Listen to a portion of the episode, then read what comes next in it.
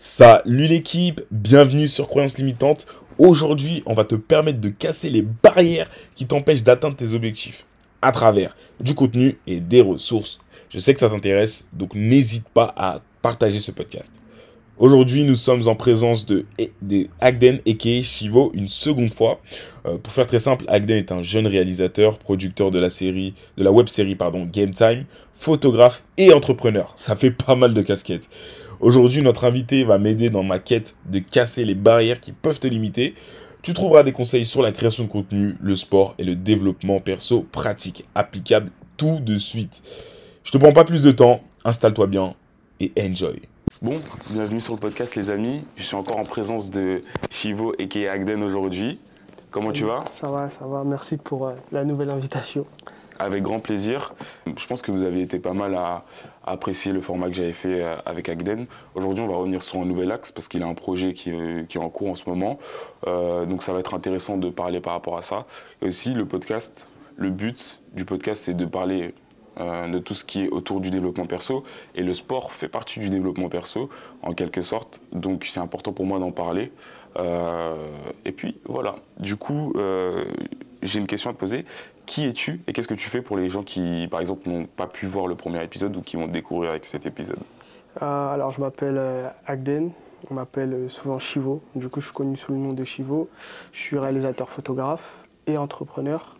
Je, précise parce que j'expliquerai un peu plus tard pourquoi. Ça marche. Euh, et puis, euh, voilà, dans les grandes lignes, hein, je dirais influenceur YouTube, euh, voilà, youtubeur plutôt. Ok.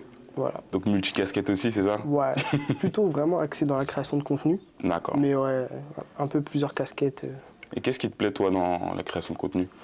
C'est la créativité, tout simplement. Je suis quelqu'un d'assez créatif à la base. Mm. je l'ai découvert bien plus tard, mais quand je l'ai découvert, j'ai dit, écoute, euh, c'est là où je me sens le plus épanoui. Mm. Euh, et, c'est là aussi je peux pousser au, max mon potentiel et l'allier avec d'autres euh, d'autres aspects un peu plus techniques, comme le marketing, etc. Et donc, ouais, c'est...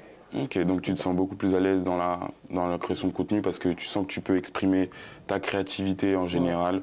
Et c'est bon à rappeler, en plus, comme toi, tu as commencé avec pas beaucoup de moyens, c'est aussi bon pour euh, les jeunes qui peuvent nous écouter, de leur dire que bah, tu peux commencer, mais sans forcément beaucoup de, moyens et développer ta créativité. au final, je dis pas beaucoup de moyens, mais avec un iPhone, pour revenir dessus, tu peux hors sujet, mais tu peux faire énormément de choses. Complètement. Et euh, j'ai commencé justement la vidéo avec un iPhone, mm. comme on l'avait dit dans le premier podcast. Euh, moi, j'ai commencé avec un stabilisateur pour smartphone, un iPhone, et après, j'ai eu quelques clients, j'ai enchaîné, mm. j'ai investi, et puis après, ça a déroulé. Ok. En plus, c'est un excellent moyen de commencer sans forcément, euh, comment dire, sans forcément investir trop au début. Déjà, dans, un premier temps, de voir si ça te plaît ou non. Exactement.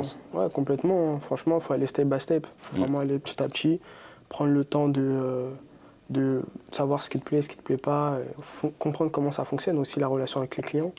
Là, je, je, m'axe dans la partie business, mais niveau business, oui, comprendre la relation client, et, leurs besoins. Tu vas faire des premières erreurs et donc ça te permet de te faire la main au début. Ok, c'est un point super important que tu es en train d'amener là, c'est que la satisfaction client, c'est super important.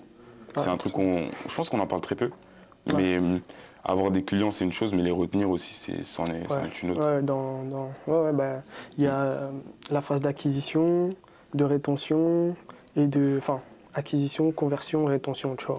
Et donc, euh, en gros, ces trois phases, c'est une phase qui permet euh, d'une fois d'avoir, dans un premier temps, avoir les clients, Second temps, les convertir, passer de prospect à client. Et ensuite, après, vraiment, comment on va les garder après qu'ils aient acheté le service ou, ou le produit. D'accord, c'est intéressant. Donc, bah, pour chaque partie, avoir une stratégie pour chaque partie de, de ton business, je dirais. Ok. Donc pour les jeunes qui nous écoutent, pour la, création de contenu ou peut-être la production, je pense qu'il y a des gens qui vont t'écouter pour, pour la production. Euh, prenez ces conseils, c'est vraiment euh, super essentiel, surtout euh, comme tu as, expliqué par rapport à ce processus d'avoir une stratégie pour chaque étape. Dire déjà comment acquérir les clients, parce que c'est bien beau si tu as un service et que tu n'arrives pas à atteindre les personnes, c'est compliqué. Une fois que tu les as, comment tu les retiens? Parce que si tu n'arrives pas à les retenir, ça, ça, montre un petit peu bah, la qualité de ton service, etc. Donc non, c'est important que, que, tu précises tous ces steps-là. Ouais, je, je, veux préciser que avant que ça devienne des clients, c'est des prospects, tu vois. Bon, après, pour ceux qui ont déjà fait du commerce, ils savent, mais euh, Il y a vraiment cette phase de conversion où tu les fais passer de prospect intéressé à client, tu vois. Et donc, euh, pour, euh, si je devrais donner des pistes, commencer déjà par se concentrer sur la phase de, euh, je dirais, du coup, prospection et de conversion. Après, pour la rétention et tout ce qui est derrière, c'est un peu plus tard, mm. avec un peu plus d'expérience. ok, donc pour toi, c'est plus avancé le, la, phase de, enfin, la phase de, comment dire De rétention. De rétention. Ouais, c'est mm. Bien pour, pour, plus tard, je dirais. Au début, il vaut mieux se concentrer sur cet axe, le, acquérir une expertise, de l'expérience dessus, mm. et après pouvoir euh, se concentrer sur la deuxième phase. Après, tout dépend des produits. Hein. Si c'est un service ou c'est un produit, ça dépend. Ok, donc ça va dépendre euh, de ce que tu vends en général. De ce que tu vends, oui. Mais c'est intéressant parce que ça va permettre aux, jeunes qui peuvent essayer de, se lancer dans n'importe quel projet, de, en fait, d'avoir une vision de, de, ce que tu dois faire parce que quand t'as pas de, comment dire, quand t'as pas de personnes qui t'en parlent autour, tu vas sûrement axer ton travail sur des choses qui vont euh, pas faire la différence, tu vois. Ouais, ouais, complètement. Par exemple, tu vas prendre un aspect et tu vas dire, ok, cet aspect c'est le plus important, sauf que c'est peut-être un aspect important, mais pas les plus importants. Exact. Bah, souvent, ce qu'on, l'erreur qu'on fait tous, c'est se concentrer sur le logo, sur euh, le, la phrase catch mm. de l'entreprise, mais ça, au final, c'est, que des détails. Mm. Et euh, vaut mieux avoir des clients, un logo pété, que l'inverse, tu vois. Tu peux avoir un magnifique logo, mais sans client, ça sert à rien. C'est juste un beau logo. Ok. Donc euh, voilà. c'était intéressant, c'était une petite parenthèse. Euh, on va revenir sur le sport. Mais bah, du coup, vu qu'on va parler de sport et que tu as un projet autour du sport, c'est important que je te pose la question, quelle est la place du sport pour toi en fait? Hum, Le sport pour moi, euh, j'ai fait plusieurs types de sports. Je fais euh, du sport collectif, basket et sport individuel, la, boxe. Hum. Et euh, pour moi, c'est tout simplement la discipline. Hein. le sport, ça a été c'était pour moi un vecteur de discipline parce que en cours j'avais pas forcément j'ai pas réussi à avoir cette discipline mais hum. dans le sport j'ai réussi à, à l'acquérir. Et euh, bah, cette discipline, tu l'as retranscrit dans ce que tu fais euh, dans la vie de tous les jours, hein, que tu sois salarié, entrepreneur, peu importe, mm. même dans la vie de, tous les jours, tu peux retranscrire cette euh, discipline. Et donc, pour moi, le sport, c'est un, un, moyen déjà de sortir de, mon, de la vie de tous les jours, tu vois, de mon quotidien, et de garder cette discipline. C'est-à-dire que quoi que je fasse dans la journée, je vais dans ma semaine, pardon, je vais mm. systématiquement aller à la salle de sport et faire mon sport.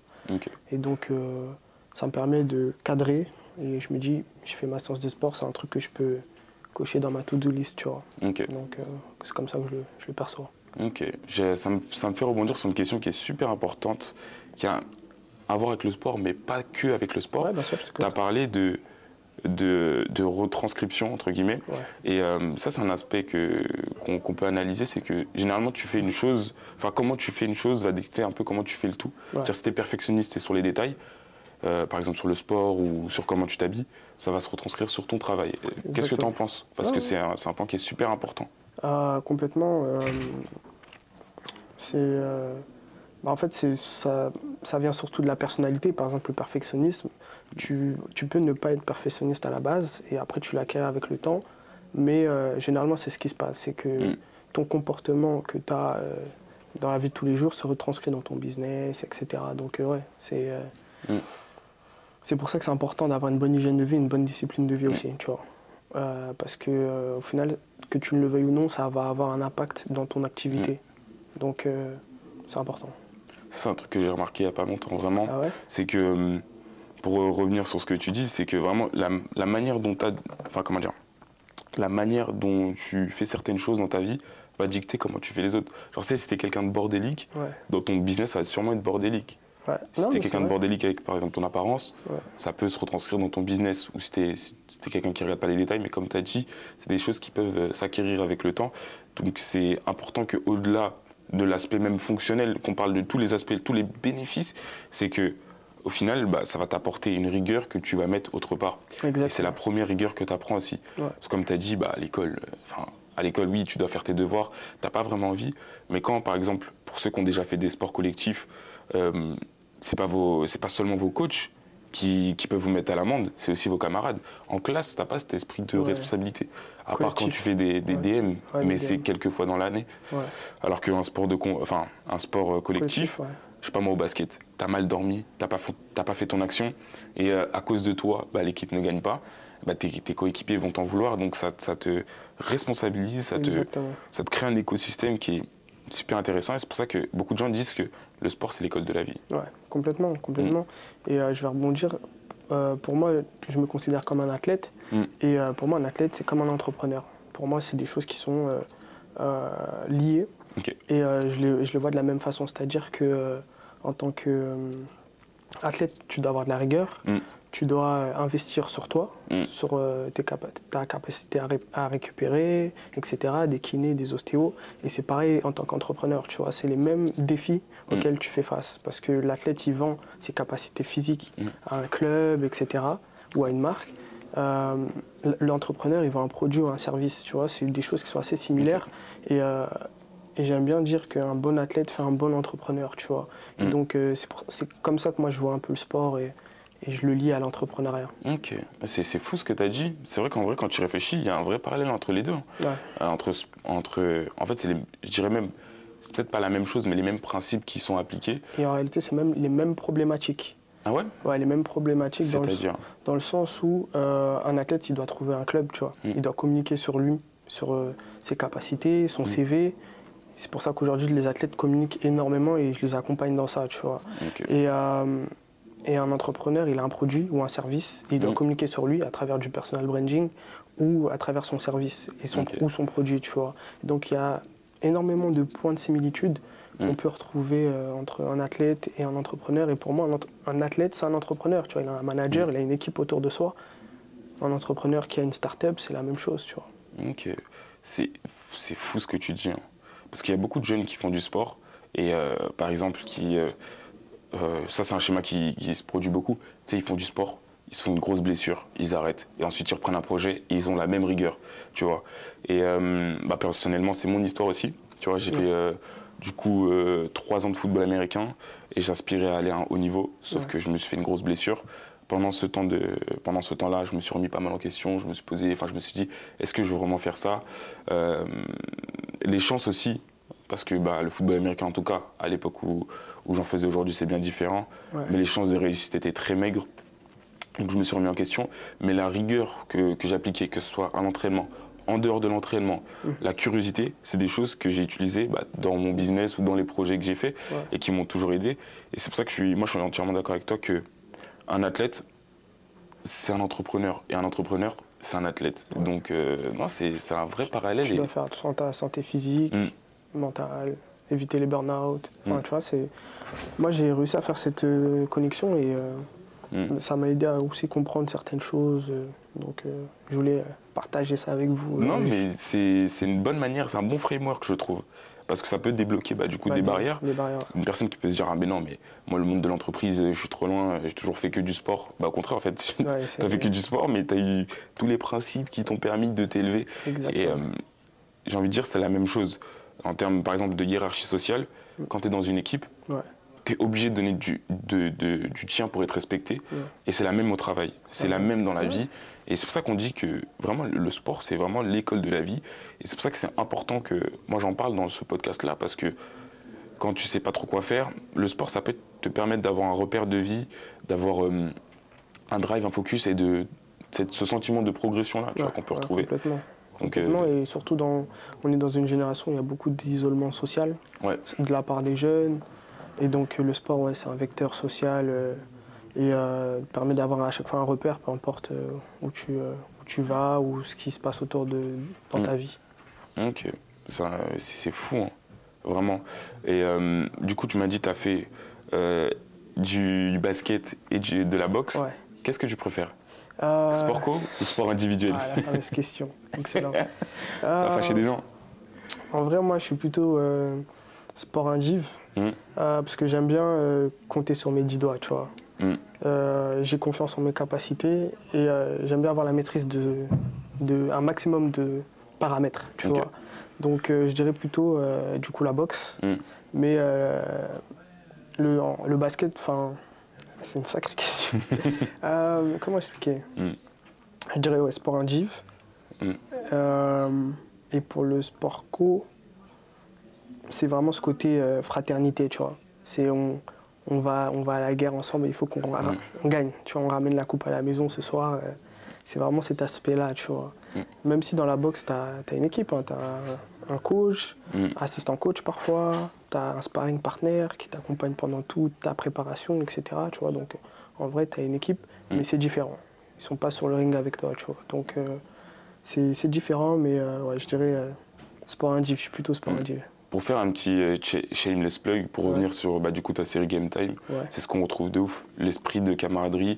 Et euh, après, ouais, c'est très différent les sports co et indiv. C'est pour ça que je t'ai posé la question. C'est pas une question facile, mais euh, c'est vrai que tu as plus de contrôle sur les différents facteurs dans, le, dans les sports individuels, parce que ça compte. Au final, c'est sur toi.